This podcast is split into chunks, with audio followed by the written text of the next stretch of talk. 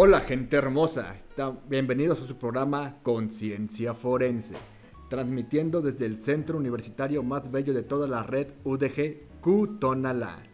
El día de hoy vamos a hablar sobre la identificación de personas y para esto tenemos a un increíble experto. Pedro, ¿qué tal si lo presentas? Claro que sí, mi estimadísimo Zarco, darle la bienvenida a toda nuestra audiencia una vez más aquí en su programa favorito, Conciencia Forense. Estamos de manteles largos el día de hoy. El profesor Marvin Rojas, eh, actual docente aquí de la, de la licenciatura, eh, pues nos viene a acompañar aquí a la mesa y nos viene, nos trae un tema eh, que, a muchos este, nos llama bastante la atención y de hecho desde que estamos en, en, los primeros semestres queremos este, ya tener genética, ver todo lo relacionado y pues el tema de hoy es identificación humana. ¿Cómo está maestro? Muy buenos días. Hola, ¿qué tal? Buenos días. Pues muy agradecido, muy contento por estar aquí con ustedes. La verdad que el gusto es mío.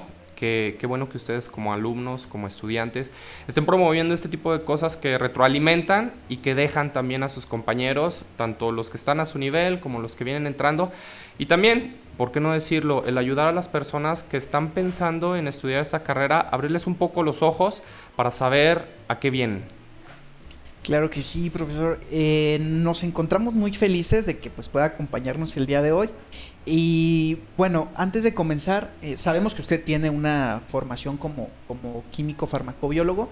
Eh, nos gustaría que nos contara cómo se relaciona con las ciencias forenses, cómo llega a este, a este espacio. Fíjate que es un punto muy hasta chusco en cierto sentido. por lo regular, cuando te presentas con los alumnos, eh, ya sea en la materia de intervención pericial, química forense, genética forense. Tal vez química y genética forense eh, sí les cuadra más la formación, pero en otro sentido llegas, te presentas como QFB, como químico farmacobiólogo, y dicen, bueno, ¿y, por qué un químico me, va a hablar de, procesamiento? ¿Por qué un químico me va a hablar de, cómo embalar, de cómo etiquetar, de, todo esto? Es más, hasta en ciertas partes, lo que viene siendo las etapas del sistema. Eh, en la facultad, la verdad, desde que yo estaba estudiando, y hablemos, lo habíamos comentado hace rato antes de comenzar el podcast, eh, empezó mi gusto por, por el DNA, por la genética, por la biología molecular, por la biología celular. Entonces, desde la facultad, en una visita que llegué a tener con un profesor hacia un laboratorio forense, genética forense, fue que me impresionó, que me cautivó. Vi ese laboratorio, vi cómo estaban trabajando ahí, yo dije, yo quiero aplicar conocimientos, yo quiero aplicar hacia, hacia este entorno. Saliendo de aquí fue que yo doy clase en una preparatoria medio año y posterior a esto eh, entro, este, hago exámenes en la Procuraduría General del Estado de, de, de México y ahí comienzo la trayectoria. Entonces, pues que que ya ha pasado de estando, estando de forense. Después migré a, a, otras, ahora fiscalías, y, sigo, ya son casi nueve años este, y, vamos para diez años de, de, forense. Pero siempre ahí, ¿no? Siguiendo lo que, lo que le gusta, lo que desde un principio le llamó la atención y siempre encaminado, vaya. Sí, claro, hemos tenido la oportunidad de estar en el laboratorio de química forense, toxicología forense y actualmente genética forense. La, la, muy interesante, ¿no? La, experiencia habla porque, bueno, se ha convertido en de los profesores más queridos aquí por los alumnos de, la licenciatura. Más o menos. Al menos, de los sondeados. sí, como, todo, ¿no? También, este, pues no seas monedita de oro. También le llegas a caer mal a algunos alumnos. Y está bien, se lo he llegado a comentar a los chavos. Chavos, no es necesario que les guste mi materia. Yo llegué a tener materias que eran muy buenas y la verdad eh, muy queridas por muchos alumnos, pero no todas las materias de mi carrera a mí me gustaron. Hubo materias que la verdad no me gustaron y por lo tanto también ves al maestro y tú dices, ah, ya viene este maestro a darme esta materia. Entonces, este, pues sí, de todo un poco. Oh, me gustaría saber ahorita que, bueno, con su larga trayectoria, ¿Cómo ha sentido la evolución de las ciencias forenses en, lo, en el tiempo que usted, que usted ha estado viviendo? ¿Sí la ha sentido que ha cambiado, que ha mejorado? ¿Cómo, cómo, ¿Qué le parece? Sí han evolucionado mucho. sí han mejorado, la verdad. La problemática de las ciencias forenses y de cada una de sus especialidades, cada una de sus ciencias este, o, materias, es que no hay escuelas en particular para formar a un químico forense, a un genetista forense, a un arquitecto forense, a un odontólogo, psicólogo forense.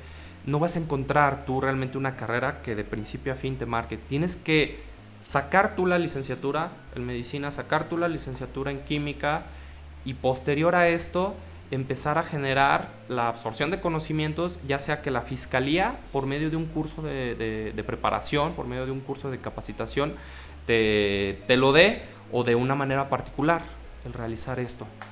En ese sentido, te formas en una materia distinta y ya después te especializas, ¿no? O se especializaba en el área forense. Y ahora con estas nuevas escuelas, pues ya es una formación como eh, desde la raíz, desde la base más, con, con este sentido forense, ¿no? Es, Exactamente, más integral, más, más dirigida, como lo es ahora la, la, carrera de ciencias forenses.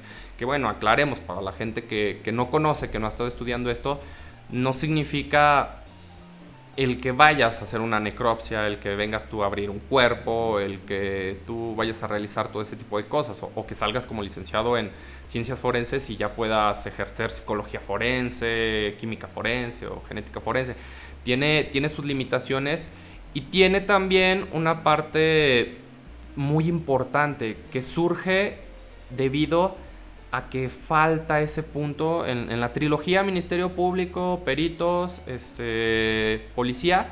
Falta, falta algo que una realmente esos tres puntos y que conozca lo que hacen los tres y, sea un mediador, sea una persona que, venga a dar una mejor procuración de justicia, ya sea en, un entorno este, particular de defensa, ya sea un entorno gubernamental, en ambos, en ambos. Eso que dices es muy importante porque algo de lo que pasa siempre en los primeros ingresos es que muchos llegan pensando que van a ser médicos forenses o que van a hacer alguna otra cosa así. Y pues no, se llevan una desilusión y es bueno aclararlo porque pues, tienen que saber a lo que vienen realmente. Exactamente, sí, importantísimo todo eso. Uno de los puntos más importantes que tenemos yo creo que todos en la vida es la elección de nuestra carrera. Es algo a lo cual te vas a dedicar a veces que las, las, vocacionales, las orientaciones, se vienen desde la prepa. Desde la prepa a ti como que te empiezan a obligar. Tienes que escoger una orientación. Físico, matemático, este físico matemático, este ciencias sociales, químicos biológicos, este, ¿cuál eliges? Entonces, es una presión que desde prepa que tú ni siquiera sabes todavía qué es lo que quieres, a qué te vas a dedicar, ya tienes que ir este, ya quieres ir que ir tomándolo. Tengo sentimientos encontrados con esto. Porque una es, forjar carácter. Creo, creo que la gente ha perdido carácter. Ahorita, la verdad, creo que, se ha perdido como que mucho, mucho carácter. Y no se vaya a confundir el carácter con tratar mal a la gente o eso. Eh, pero también creo que debería de haber más inversión eh, en psicólogos para que puedan orientar a estas personas si es que desde tan temprana edad se va a empezar a orientar hacia una carrera. Completamente de acuerdo, pues sí, de repente nada más te echan al fuego, pero no te dan una formación exacta de lo que, pues, a dónde vas y todo eso. De esos como pruebas vocacionales y demás que podrían hacer, o algo más específico, pues sería muy útil para ayudar a los chavos a, a, decidir su, su carrera o en qué quedan mejor capacidades.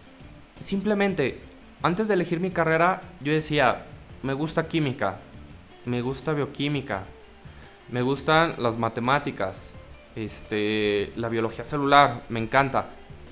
Yo creía que necesitaba estudiar medicina.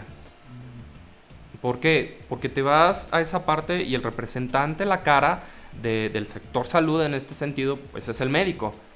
Y, no, o sea, la verdad que la carrera realmente de la cual yo estaba hablando, pues es químico farmacobiólogo.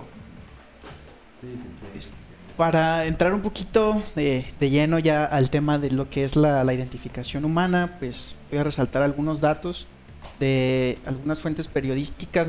Están estimando que hay 39 mil cuerpos eh, no identificados aquí en el, en el país y cerca de 89 mil desaparecidos a lo largo de la República Mexicana.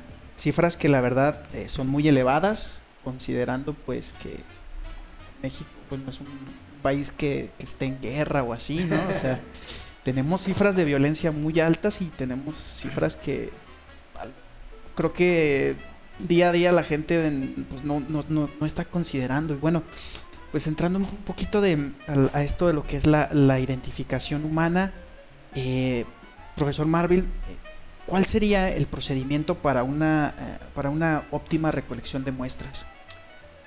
Primeramente el retomar, mencionas, no estamos en una guerra, tal vez sí estamos en una guerra, tal vez México sí está en una guerra. Y, y es, un, es una problemática no a nivel nacional, a nivel mundial. Por su ubicación geográfica, por el lugar donde está México, este, o sea, tenemos entrada por varios lados, por izquierda, derecha, arriba y abajo, este, puede haber comercio. Esto manejándolo de una buena manera sería impresionante. Deberíamos de ser potencia nosotros. Desgraciadamente, y, y ustedes tienen el conocimiento, el narcotráfico, entre otras cosas, es una problemática, es un cáncer nacional impresionante en este sentido. Entonces, esa guerra ha afectado demasiado a, México y, también es una guerra que pues está llevando inocentes y que se está yendo más para allá. No estoy achacando que todas las personas este, desaparecidas o los cuerpos que no han sido identificados han sido por este motivo, pero es, una, es uno de los grandes puntos. Diría que eh, hay un antes y un después de Mm, de esa mentada eh, guerra contra el narcotráfico? ¿Cree que esto fue lo que de alguna manera eh, propició el aumento en, lo que ahora denominan crisis forense?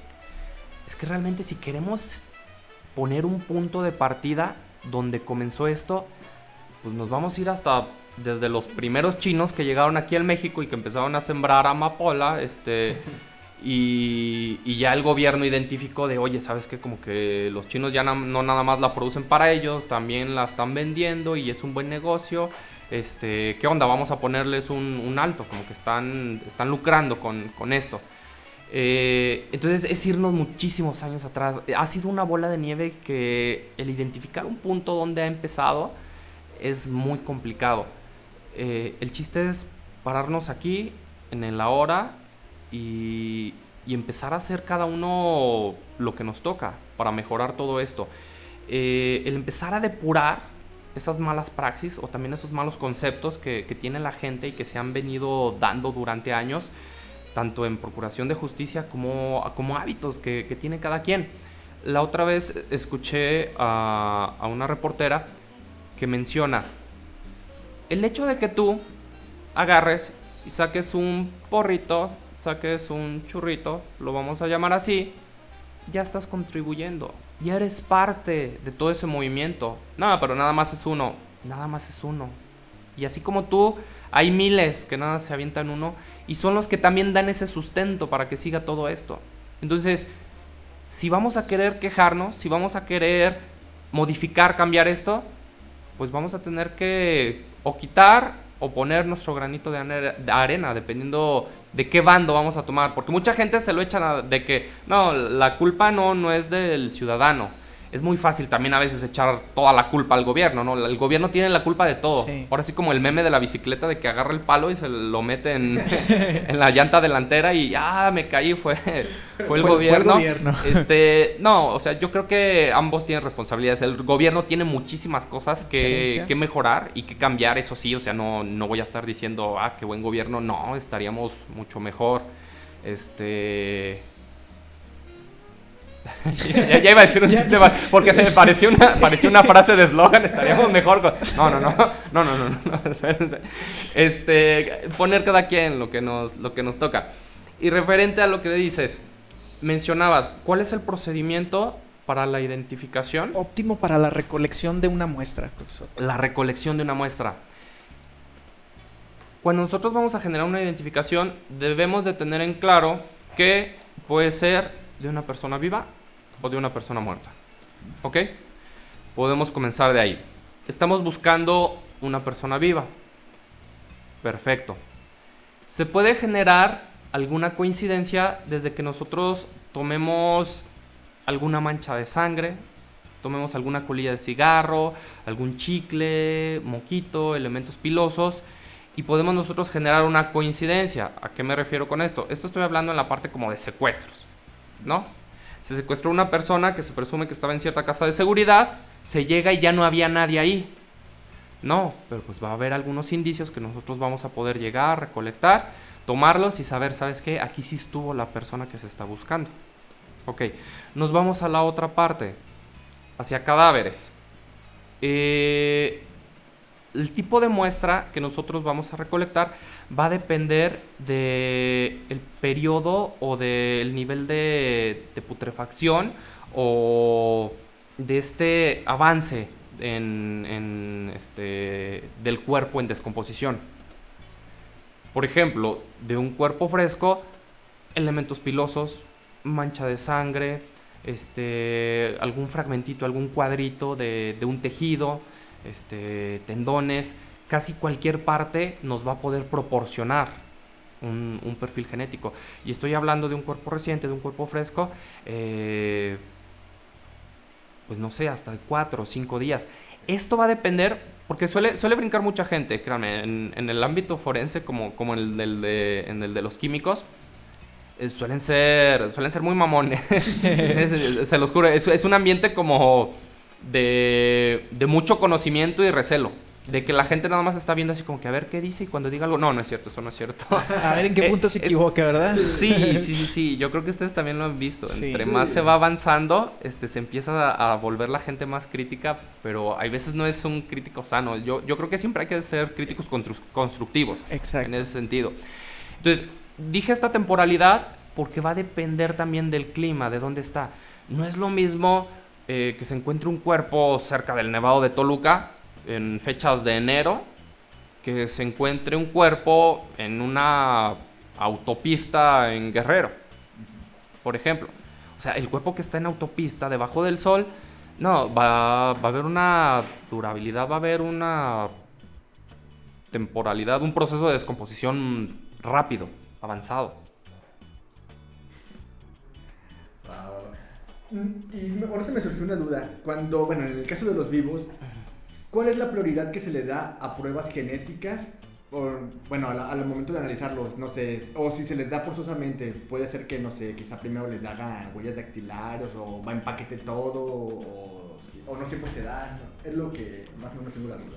Qué bueno que tocas ese, ese tema. Eh, recordemos que genética forense no es la única área, la única especialidad que hace identificación. ¿okay? Tenemos estelofoscopía, dactiloscopía, este, tenemos también por sus rasgos, que podemos identificar una persona, por tatuajes. Eh, hay muchas personas que aparte de, de, sus rasgos físicos se les toma fotos, se encuentran credenciales de esta persona, este, coinciden, sus familiares los identifican. Entonces, eh, la voz también es, otro método de identificación. Que bueno, hablando de cadáveres, pues no le vamos a decir este. Oye, a ver, échame. Incluso pertenencias podrían ser un buen, indicio o no. que se encuentren con el, con el cadáver. Ropa, zapatos, accesorios. Podrían ayudar. Pues como lo manejas. Al final de cuentas son indicios. Son testigos mudos que están esperando que nosotros este, los, los hagamos hablar. Entonces, eh, una hebilla muy característica de cinturón porque me ha tocado algunos casos de, ¿sabes que Se encontró un cuerpo en un vehículo, este, el cuerpo estaba completamente quemado, este, hay huesos que, realmente ya hasta se, calcinaron, pero se encontró una hebilla muy característica de, esta persona. Su familia lo identifica, esa es una hebilla de, de por decirlo, de, charro, muy característica, que él siempre la portaba, que hasta hay fotos y es de él. Entonces, la, investigación ahí te va a llevar hacia que puede ser esta persona. Entonces, no olvidemos esto, que no vamos a llegar tampoco con los ojos cerrados a, a, ver, ok, voy a hacer una identificación y empiezo de cero. Se va a hacer una investigación y dependiendo a dónde nos lleve la investigación, va a ser el área más este, acorde la cual va a intervenir en esos asuntos. Claro, porque muchas veces se comenta o, sobre, y es cierto, ¿no? De que la, prueba genética es la madre o la reina de, todas las pruebas, pero esta muchas veces, este, pues por las condiciones a veces eh, de recursos, pues se tiene que, dejar al final, ¿no? Tenemos que priorizar otros métodos de, identificación.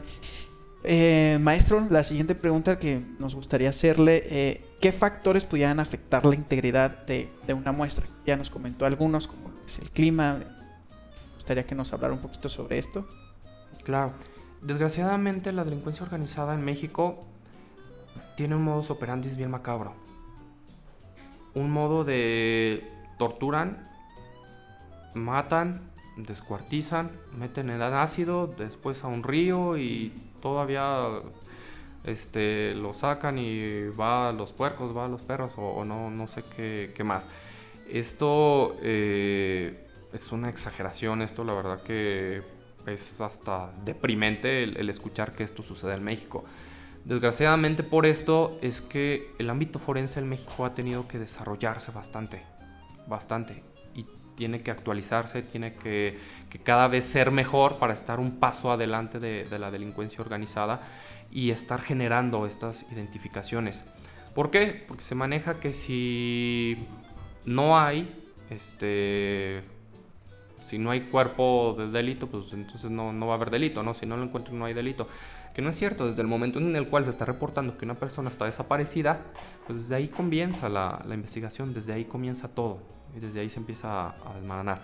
Ahora, retomando lo que me habías preguntado, era... Se me fue un poquito. Factores que afectan la integridad de la muestra. La integridad, vamos a tener que uno es la temperatura, ¿ok? Eh, otro que podemos tener es algún tratamiento o algo que se haya hecho en, ese cuerpo. Ácidos fuertes, bases fuertes. Este, puede, puede llegar a afectar esto en, ese sentido. La temporalidad. Yo creo que luego es el, factor con el que solemos luchar mucho. El tipo de suelo. No es el mismo el suelo de Tamaulipas, por las sales, por lo que hay, que uno en Chiapas, que uno en Tabasco. Entonces va a haber este, ciertos elementos, ciertas sales, ciertos metales que no tanto que degraden la muestra, que a veces pueden interferir en nuestros estudios también. Entonces, hay veces que, han llegado al laboratorio este, fragmentos óseos de años, de años, de más de 8 años. Se ha obtenido perfil genético. Y, no, es este, y no es exclusivo de, un solo laboratorio. La verdad que mis respetos para todos los químicos, genetistas, criminalistas de toda la República, que, que si nos llegan a estar escuchando, sé que tienen un chingo de chamba, ánimo, ahora sí como que, como de a meme así, sé que tienes un chingo de chamba, sé que estás desvelado, no has comido, no has dormido, ánimo campeón, te quiero mucho. Este, han llegado huesos que se ven muy feos físicamente, porque eh, recordemos que en genética forense estamos hablando de algo molecular. bien recuerdo que eh, uno, uno de mis mentores, mientras yo hacía mi servicio social, Carlos Humberto, eh, me dice, y, mi asesor de tesis, Carlos Cortés Penagos, me comentan, es que uno aquí es, creyente. O sea, e, esto es como, como la religión. ¿Por qué? No ves. Exactamente, estás creyendo en algo que no has visto. O sea, si alguien me dice, a, mí como genetista, si me preguntas, ¿has visto el DNA? Yo nunca he visto el DNA. O sea, ni, lo, ni creo, o quién sabe, ni, ni creo verlo. O sea, es una molécula tan pequeña que realmente no voy a... Así como los dibujos que se les presentan a ustedes, no hay un microscopio tal que me pueda enseñar esa... Exactamente, no, no lo hay. Entonces trabajo con cosas que no veo que al final de cuentas yo estoy haciendo todo el procedimiento y en mi mente está pasando todo lo que sucede dentro de ese pequeño tubo y estoy esperando y tengo la fe de que, de que al final va, a salir. De hecho, hay, bueno, ahorita que, nos estaba mencionando esto de la, de la degradación y demás, recordé hace tiempo un maestro que nos dio una plática, un perfilador, uh, que se está dando cada vez más lo que es la conciencia forense, bueno, no hablando del programa, pero que es que ya varios pues, grupos delictivos están más al tanto de los métodos que utiliza la policía para resolver crímenes y, responden ellos pues o sea, cometiendo los crímenes de manera que sea más difícil para detectarlos. Se, le, le, ha tocado este tipo de casos en que pues un crimen se haga, se note que hicieron cosas por hacer difícil.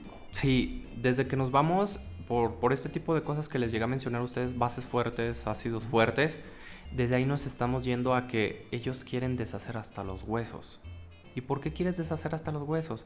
Si ya no se ve la piel, ya no se ve el cuerpo, que anatómicamente tú ya no puedes identificar ese cuerpo. Ya que alguien encuentre huesos, ¿por qué? Porque tienen el conocimiento que hay genética forense. Pero ¿sabes qué? Te puedo decir algo. Hagan lo que hagan, como quieran hacerle, vamos a seguir identificando esos cuerpos. Imagínate nada más cómo, cómo está esto de avanzado. Y, y yo creo que es la ventaja que tenemos. Estudios. ¿Ok? Tenemos estudios, tenemos dedicación, tenemos corazón.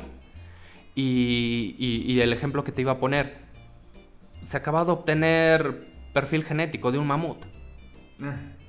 O sea, y, y, es tecnología que nosotros también estamos trabajando, es tecnología que nosotros también estamos utilizando y el que se haya obtenido este perfil genético pues nada más es como una muestra de que aquí estamos y que no nos vamos a dar por vencidos y que siempre vamos a darlo todo para identificar a una persona.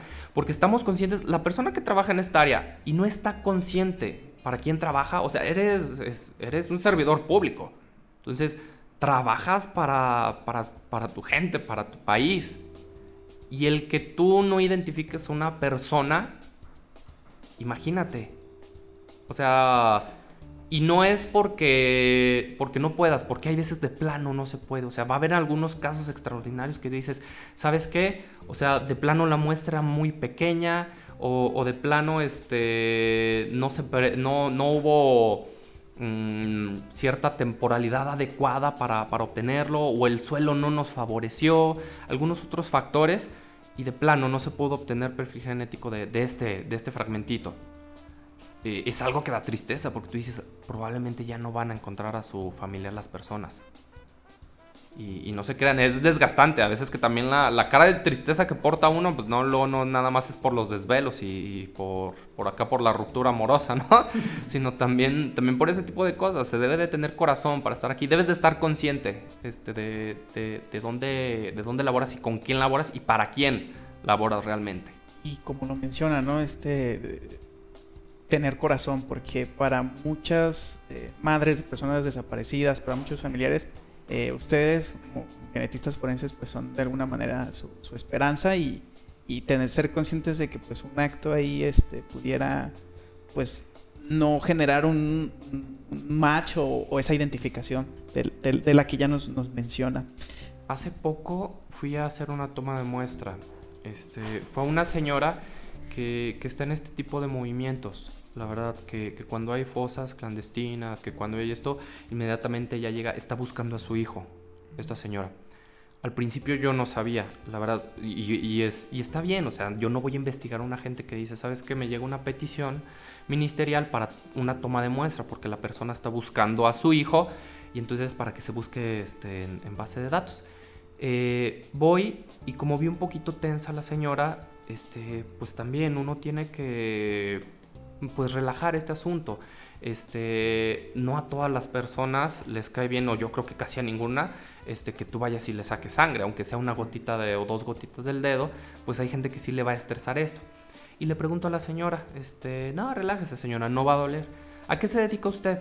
Voltea ahí con una mirada firme, con una mirada fría, me dice, yo me dedico a buscar a mi hijo. Y me dedico 24/7 y me dedico todos los días del año y hasta que lo encuentre. Y no solo de mi hijo, a todos los que, los que en el camino se vayan encontrando para ayudar a más madres como yo. Y me quedé sin habla. Me quedé sin habla.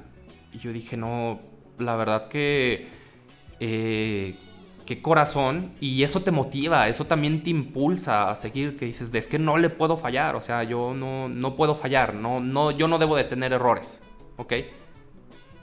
Entonces son, son cosas que, que, motivan. Eh, este tipo de gente, qué bueno que, que está esta, esta gente. Eh, una cosa que yo les diría a ellos, que confíen también, yo sé que hay, veces, ha habido algunos errores en, algunos estados, en otras cosas, y ya por eso no quieren confiar, ya por eso quieren perder la fe, ya por eso quieren por completo decir, no, aquí ya absolutamente no. Este, no, no, no, se, se debe de confiar. Créanme que cada departamento, cada laboratorio, hablando de genética forense de la República, tiene mis respetos este, y, tendría mi confianza. Todos están trabajando de, de, esta manera muy entregada y con todo corazón. No, pues se nota la, convicción de la gente que a veces tiene en ese, en ese tipo de situaciones porque pues, son muy difíciles, pero pues no hay de otro, tienes que seguir adelante y... claro, y, y, no tachar a todo... Eh, a todo el personal forense, ¿no? Eh, como de malo porque tuviste una mala experiencia, ¿no? Hay quien sí está convencido y se dedica a, realizar bien su, labor. Lo que nos lleva a la siguiente pregunta, profesor. Eh, ¿Cuánto tiempo se puede resguardar una muestra para su posterior cotejo? Este va a ser variable. Si es un tejido, si es un órgano dentario, si es un este, eh, fragmento anatómico, ¿no? Pues, puede ser un dedo, una oreja, si son elementos pilosos, si es sangre. Cada uno de los indicios, recordemos que estamos hablando de lo biológico y lo complicado de lo biológico que va a tener un proceso de, putrefacción y este va a seguir avanzando. Nosotros podemos recurrir a ciertos métodos de, de, preservación, este, como puede ser la temperatura, como un correcto embalaje, los, indicios biológicos, el embalaje preferido va a ser el, este, el papel. O sea, los sobres y las bolsas de papel, porque nos van a permitir el que entre aire, que no se contamine, que no haya humedad, porque uno de los peores enemigos, luego en genética forense, es eso. La humedad, los hongos, este, que, se empiece a, eh, a acelerar este proceso de, putrefacción nos, va a poner en la torre. Entonces, dar una temporalidad de preservación, tendríamos que hablar nosotros de qué tipo de indicio biológico estamos, estamos hablando. Y aún así, digamos que tú me dices, mmm, qué redundante, un hueso. Ok, me dices un hueso. También va a haber variabilidad, porque antes de que yo lo tuviera, ¿Por qué pasó ese fragmento óseo? ¿Pasó por ácido? ¿Pasó por una base? ¿En qué tipo de suelo estuvo? ¿En qué temperaturas estuvo? Entonces, cada caso va a ser muy puntual, cada caso va a ser muy, muy peculiar. Yo creo que es una de las cosas que me encanta de mi chamba y que me gusta mucho, que cada caso, aunque sea parecido, aunque te llegue el mismo tipo de muestra, va a ser diferente obtienes este, un diferente perfil genético, puedes obtener este, en, algunos casos, este, no yéndonos exactamente de los cadáveres, pero puedes obtener mezclas, puedes obtener perfiles genéticos parciales que puedes asociar. Entonces, eh, no siempre es tan bonito del que solamente, pum, llego, analizo y obtengo un perfil genético. No, también suele haber este, sus mutaciones, sus complicaciones. Y, es la parte interesante y la parte chida y es donde ahí tienes que aplicar los conocimientos y tienes que aplicar la, experticia, tienes que aplicar este, la pericia para, salir adelante en esto. Entonces, una temporalidad no te podría dar, al menos que empezáramos a hablar de muestras en particulares y dar mucho detalle de, cada una de ellas.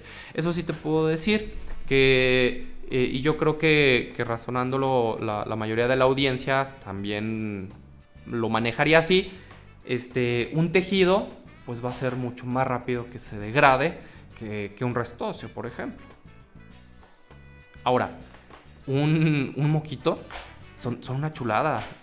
se escucha un poco asqueroso, pero, pero se obtienen unos perfiles genéticos tan hermosos en esto.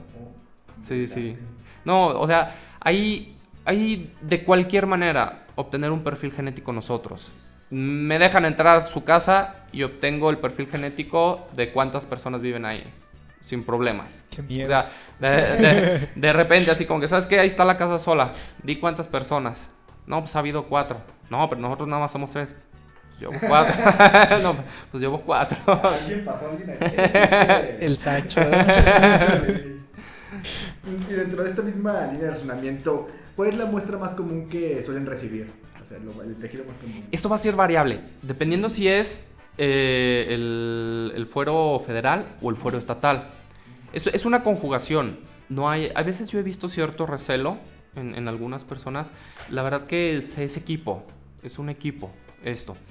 Eh, el fuero estatal recibe muchas muestras de, obviamente, delitos estatales. En esto, les llegan muchas violaciones al fuero estatal. Eh, rastreos semáticos, por ejemplo, en, homicidios. Eh, hay, algún enfrentamiento, hay alguna problemática hay lesiones, hay sangre, los rastreos hemáticos de estas personas.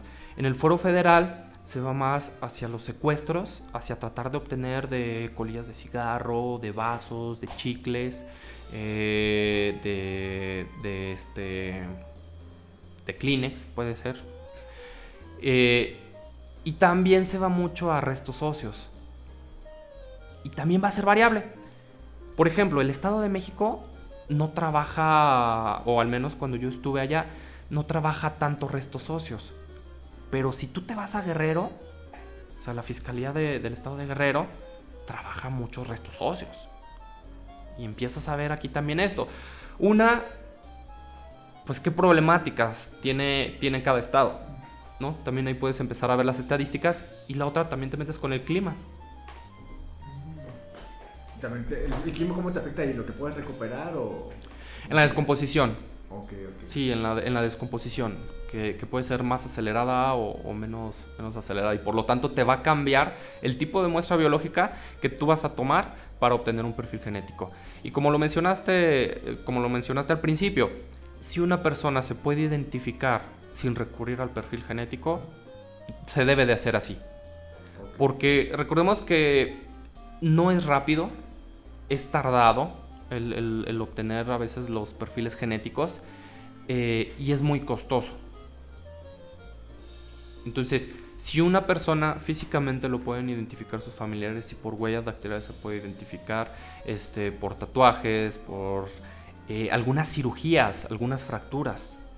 Por ejemplo, este, yo tuve una, fractura en lo que viene siendo en, en cúbito. Traigo una pequeña placa en cúbito y pues realmente, hasta yo le he dicho a mi hermano de broma, si algún día me pasa algo, busca, busca eso. Y ahí vas a saber que, soy yo. O sea, tiene tres clavos, tiene una pequeña placa. Entonces, eh, esto también nos ayuda a identificar a una persona. Una placa, una incrustación que tenga, alguna cirugía en particular, que sea muy peculiar, nos va a ayudar para, para poder, o si, o si no por completo identificar, que la línea de investigación, y regresamos a esto, este, se vaya por, por, la, por el camino correcto. Lo que me lleva a preguntarle, profesor, eh, ¿cuál es el proceso para la comparación de muestras, eh, para la identificación de, las mismas? El proceso de comparación. Ah, ¿Me podrías poner un ejemplo? ¿Qué, ¿Con qué quiero comparar? Em, sí, por ejemplo, eh, ya tienes el, el perfil eh, genético de, de, tal cadáver, de, tal persona fallecida. Eh, ahora, ¿cómo lo comparas? ¿Qué se hace después? ¿Existe una base de datos? Eh, Exactamente. por ejemplo, hablemos de las fosas clandestinas. se encuentra una fosa clandestina. Entonces se empieza a obtener el perfil genético de, estos, de estos restos. Las personas que están buscando a su familiar desaparecido, este, y no por eso estoy diciendo que a fuerzas lo van a encontrar en una fosa, la verdad que hasta que, hasta que por completo se encuentra ya el cuerpo de una persona, pues no se puede decir que ya esté muerto, o sea el tiempo que, tenga desaparecido, la verdad que... Eh, es más, si tú encuentras una mano, si tú encuentras este, algún pie, alguna, algún fragmento anatómico, ni así puedes tú asegurar que esa persona ya, está muerta. Una persona puede vivir sin una mano, una persona puede vivir sin un, sin un pie.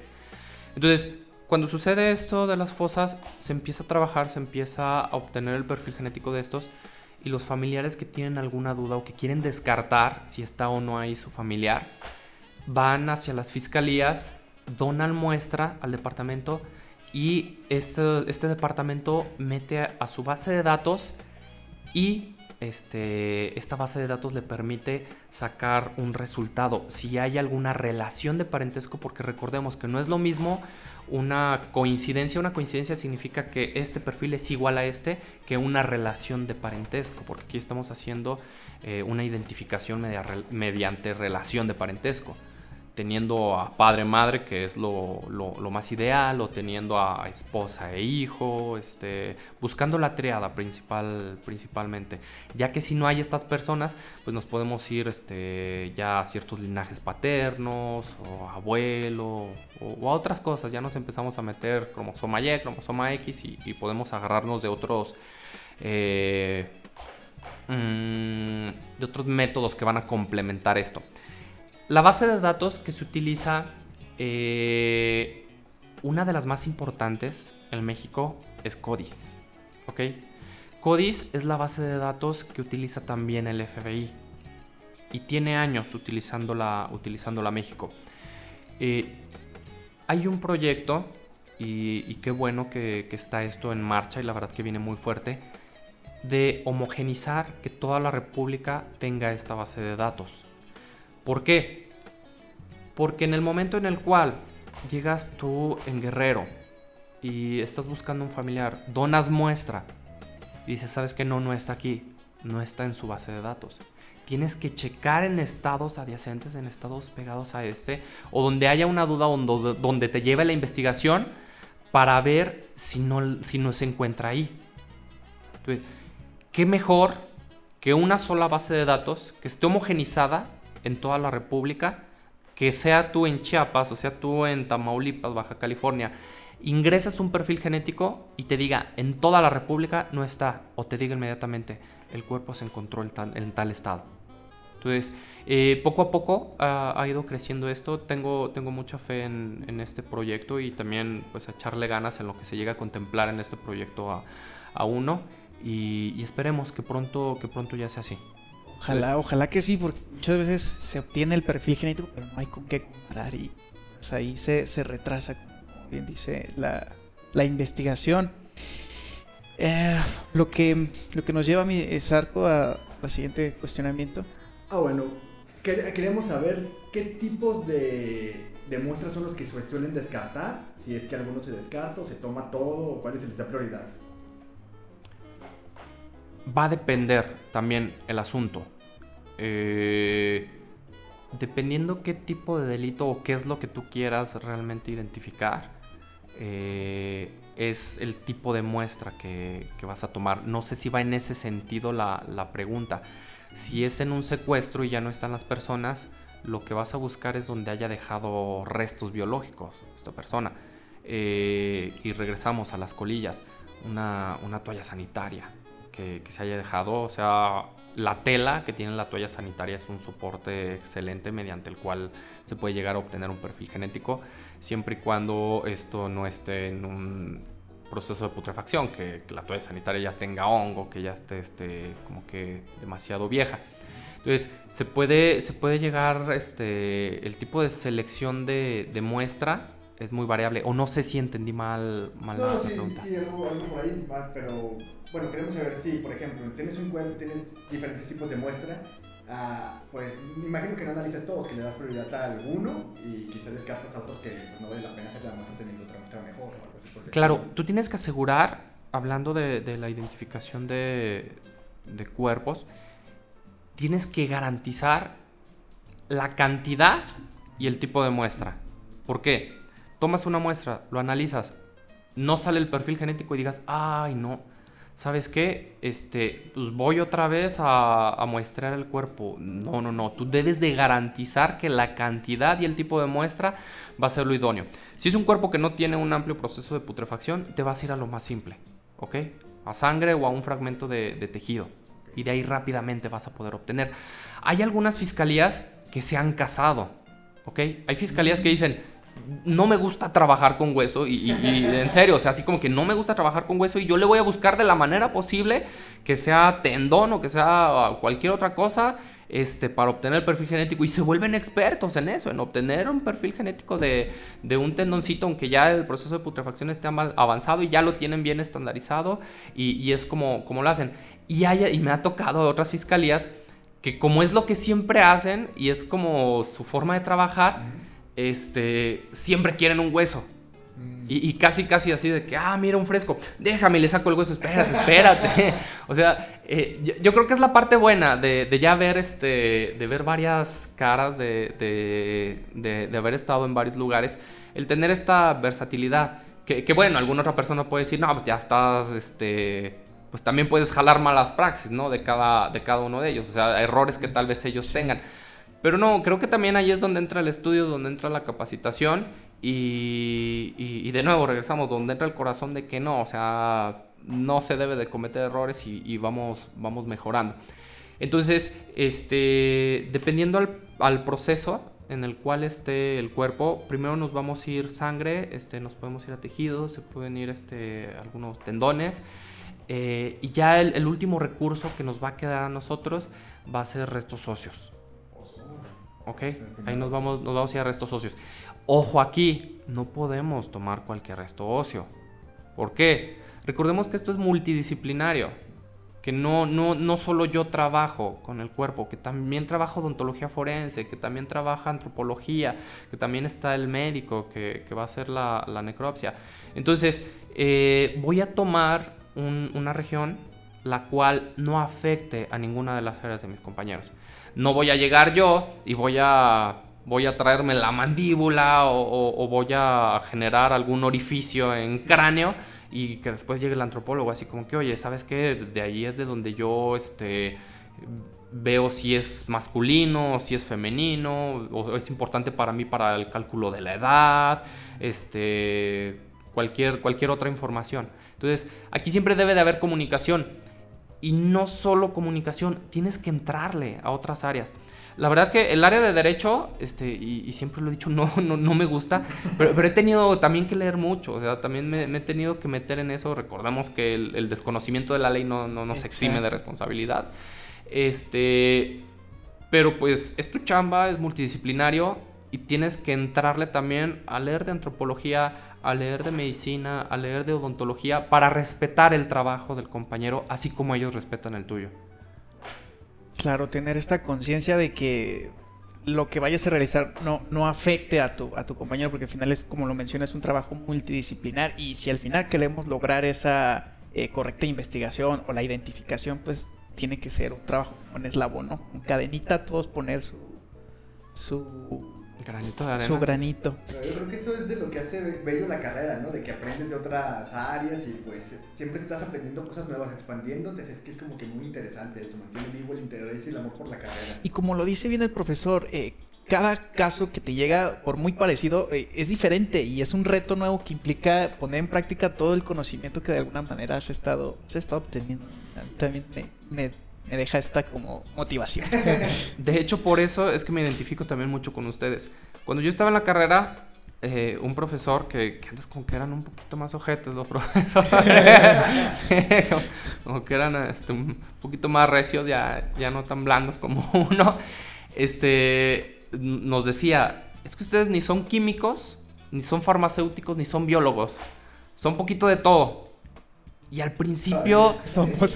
al principio yo lo tomaba como una ofensa. Y yo hacía así como que, ah, pues entonces me está diciendo que no soy nada.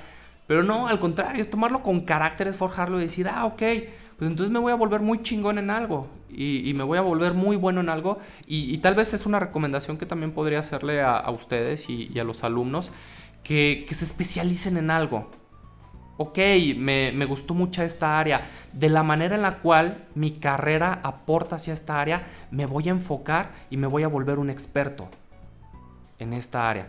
Y, bueno, o sea, realmente fue, fue lo que hice. Me ha costado, también me, me, causa un poquito, mm, me conflictúa un poco, la verdad que no, no mucho, pero sí, que, que yo dejé el área clínica. O sea, son nueve, casi diez años del área forense y, el área clínica la abandoné. Y a veces cuando escucho este, compañeros, tengo amigos que me sigo llevando muy, muy bien, que ellos tienen enfocada la genética el área clínica. La verdad que me pego mucho con ellos, así como que, ¿y aquí qué hiciste? ¿Y, por qué? ¿Y esto por qué? Y, también es, es, un mundo muy interesante, pero digo, ah, lo dejé también un poco al lado, porque no se puede también abarcar todo. El área forense es un mundo y es un mundo que se va dividiendo también el más como, como cualquier otras áreas demasiado amplio todo esto. Demasiado amplio, demasiado interesante, ¿no? Lo que, otra de las, de las preguntas eh, más votadas ahí por nuestros compañeros, profesor, ¿cuánto tiempo eh, toma la obtención de los resultados para la identificación humana? Eso siempre lo preguntan. Y es una pregunta que por lo regular va encaminada a, a lo tardado o al tiempo que a veces las fiscalías emiten sus resultados. Entonces, hay restos óseos que me han hecho el mes. O sea, un resto óseo que, que me ha hecho el mes. Que no sale, que es complicado. Porque imagínenlo así. Muestreo un resto óseo me sale un perfil genético parcial. Eso me indica a mí que tiene, que tiene, que, tiene material genético, pero está degradado o, puede haber ahí alguna interferencia, algún inhibidor. Lo vuelvo a muestrear. Ah, obtengo otros dos, tres marcadores. Mejoré el perfil genético. Ya nada más me faltan otros dos, otros tres. Entonces, realmente ahí es donde entra también este, tu ética, tu profesionalismo. Y dices, ok, pues vamos a obtener este perfil genético y se completa, o sea, trabajas hasta completar ese perfil genético y no dejas a, medias eso, porque al final de cuentas, si yo esto lo hiciera dos o tres veces y no obtendría nada, o sea, yo ya me estoy asegurando, muestré de diferentes lados, este, analicé este fragmento óseo y no obtuve un perfil genético, no tiene ya material genético este resto óseo, ¿ok? Pero mientras haya pues órale, o sea, vas a tener que darle y puedes tardar más en esto. A veces se siente feo que, que, tal vez te tachen de que es que es, una, es un área que siempre se tardan. O no, ya viene genética, se va a tardar un chingo. Entre los mismos compañeros. O sea, cuando llegamos a algún rastreo o algo, no, ahí viene genética, se van a tardar un chingo. Este, igual suele suceder en, en la parte de afuera, en la parte de la ciudadanía, que, que también hay mucha crítica para esto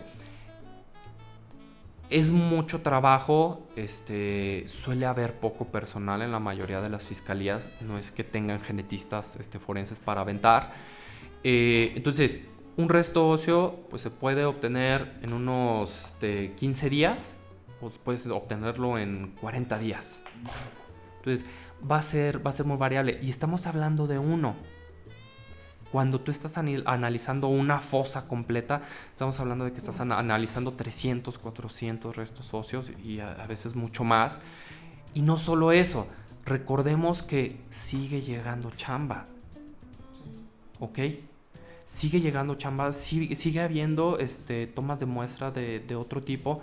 Entonces, eh, sí es un tren de trabajo que a veces se alenta, que a veces va, va un poquito más lento, a veces fluye y todo va a depender de eso, de la carga laboral, de la cantidad de personal. Este, entonces, yo creo que no sé si ahorita ya los fastidié con que es que no nos ha contestado ni una sola pregunta, todo nos dice que es variable, que es variable, pero es algo muy importante para comprender el departamento de genética y yo creo que en el momento en el cual la, la sociedad este, yo creo que ustedes ya lo tienen este, más, más comprendido por, por el grado en el que están y por todo lo que han visto. Pero en el momento en que se le exprese también a la gente y que ellos empiecen a, entender esto, yo creo que va a haber una mayor aceptación de, de, nuestra área y mayor confianza. Alguna vez leí, ahorita que mencioné eso de, de lo variable, que usualmente cuando se trata de ciencia, las respuestas siempre suelen ser variables porque, pues, realmente Depende. no, hay un caso para todo, así es que creo que eso pues nos habla muy bien de ustedes, de que, nos, de que está analizando, está teniendo varias cosas en cuenta, sino no solo nos está respondiendo por respondernos ambos, por darnos Exacto. así es que creo que por mí es excelente que nos responda variable. No, y, y como lo, lo menciona, muchas veces nosotros como sociedad tendemos a pensar de que, pues, es culpa de los eh, servicios forenses, este retraso, esta falta como de, em, de identificación, pero muchas veces eh, pues no es culpa de, de, ustedes que están ahí en los laboratorios, porque hacen falta recursos, tanto materiales, estructurales, de recurso humano. Entonces, creo que hace falta como, como invertir en, en, estas, en estas áreas pues, para poder eh, potenciar todo lo que en realidad se, se, puede, se puede llegar a, hacer. Estamos llegando al final del podcast, eh, profesor. Eh, ¿cómo, ¿cómo, se podría integrar los científicos forenses en la identificación humana? ¿Cómo, cómo los ve en, en, el futuro? Ok, científicos forenses nos estamos refiriendo a todas las áreas en particular. Sí, o a los estudiantes que vienen de la carrera. Exacto. ¿Cómo podemos llegar a, a ser científicos forenses, identificar personas? ¿Cómo podríamos eh, integrarnos o relacionarnos en el área de la identificación humana? Que claro, ya nos dio un consejo hace ratito que fue como, si nos gusta, pues especializarnos más, pero de manera así como un poquito más general. Eh, el enfocarse en el conocimiento de las áreas de ciencias forenses que van hacia esto.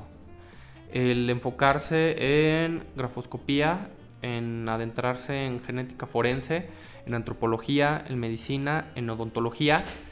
Y este, con, esta, con este tipo de información, porque créanme, eh, todos estos movimientos, tanto, tanto puede ser del ámbito gubernamental como puede ser este, en, particular las personas, sí se necesita mucha organización y más que nada el que alguien los guíe, los informe, le diga cómo está todo esto. ¿Ok? Un ministerio público bien asesorado, un ministerio público eh, el cual se le dijera esta información, porque no es muy fácil que tú le entregues un, dictamen de genética forense a un ministerio público, el ministerio público diga, ah, sí, qué fácil, qué dictamen. Y se entiende, realmente, o sea, nunca en la carrera el ministerio público tuvo la materia de genética forense, ¿ok? O de, una persona particular en el cual se le muestre un dictamen en genética forense, diga a qué me estoy enfrentando. Y en este caso llegue eh, este, el, licenciado en ciencias forenses y diga, ¿sabes qué? Pásame ese dictamen. Ah, mira, realizó esto, esto fue lo que se obtuvo. ¿Sabes qué? Se podría hacer esto también. Y es eso, el digerir la información, porque recordemos, no es digerir esa información, no es absorber esa información para ir y meter mano a un secuenciador, a un genotipificador, este, a, un PCR tiempo real, a, a, todos estos equipos. Es digerir esta información para qué? Para ilustrar. ¿Ok? Vamos a ilustrar a un ministerio público, vamos a ilustrar a la defensa, vamos a ilustrar a un juez. Para la resolución, para para que nosotros podamos aterrizar esto. Entonces, de que hay entrada, de que hay oportunidad, yo creo que sí y es necesaria, porque es una problemática nacional.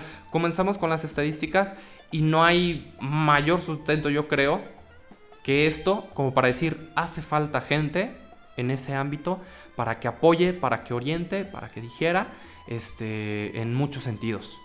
Y qué más que, pues que un científico forense.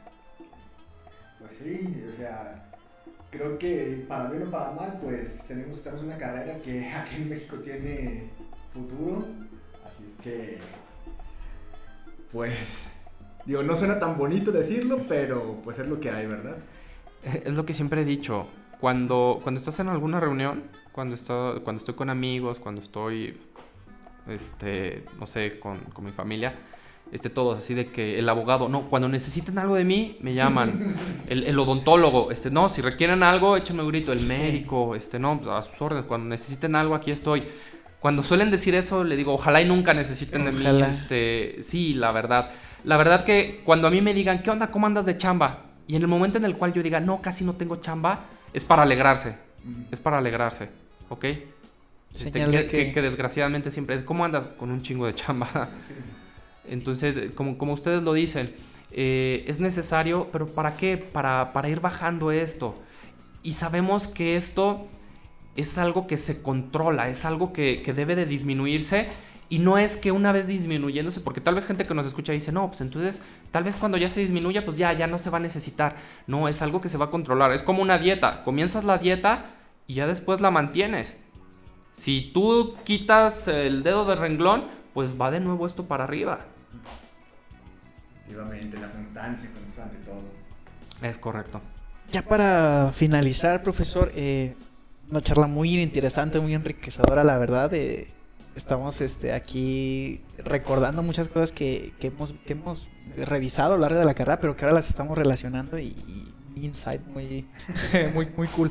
¿Qué le diría a alguien que está interesado en estudiar ciencias forenses? Alguien chavito de preparatoria que está interesado, no sé, este, ¿qué, consejo le, daría? Que no se dejen guiar por las series de televisión. Que no, que no vean las series de televisión. Siempre, la mayoría de la gente cree que me gustan las series de televisión, que, que me gusta este CSI, Criminal Mind, Bones y, y, todo eso. Este, no, no, no, me, me patean esas, esas series. Estamos en Por- México. Porque sí, no, es que el que saquen un tubito, metan una muestra y ah, lo mueven, cambia de color y ah, así es la persona. Y yo dije que me pasé la receta. No, no, no. ¿Cómo, cómo lo hizo? ¿Cómo lo supo? Este, que no se dejen guiar, que, investiguen, que hablen, que, escuchen, por ejemplo, como, este tipo de, podcast. Este, desde hace como unos cuatro o cinco meses también he, abierto un, abrí un, junto con unos compañeros y, y de hecho también es este, como la finalidad, el ilustrar a gente que, que desconoce de una manera un poco informal, no son clases, no es algo cuadrado, es algo que ves hasta un poco chusco. Este, un podcast se, se llama Diario de un Forense, este, por, ¿Dónde lo por si gustan. Spotify y YouTube.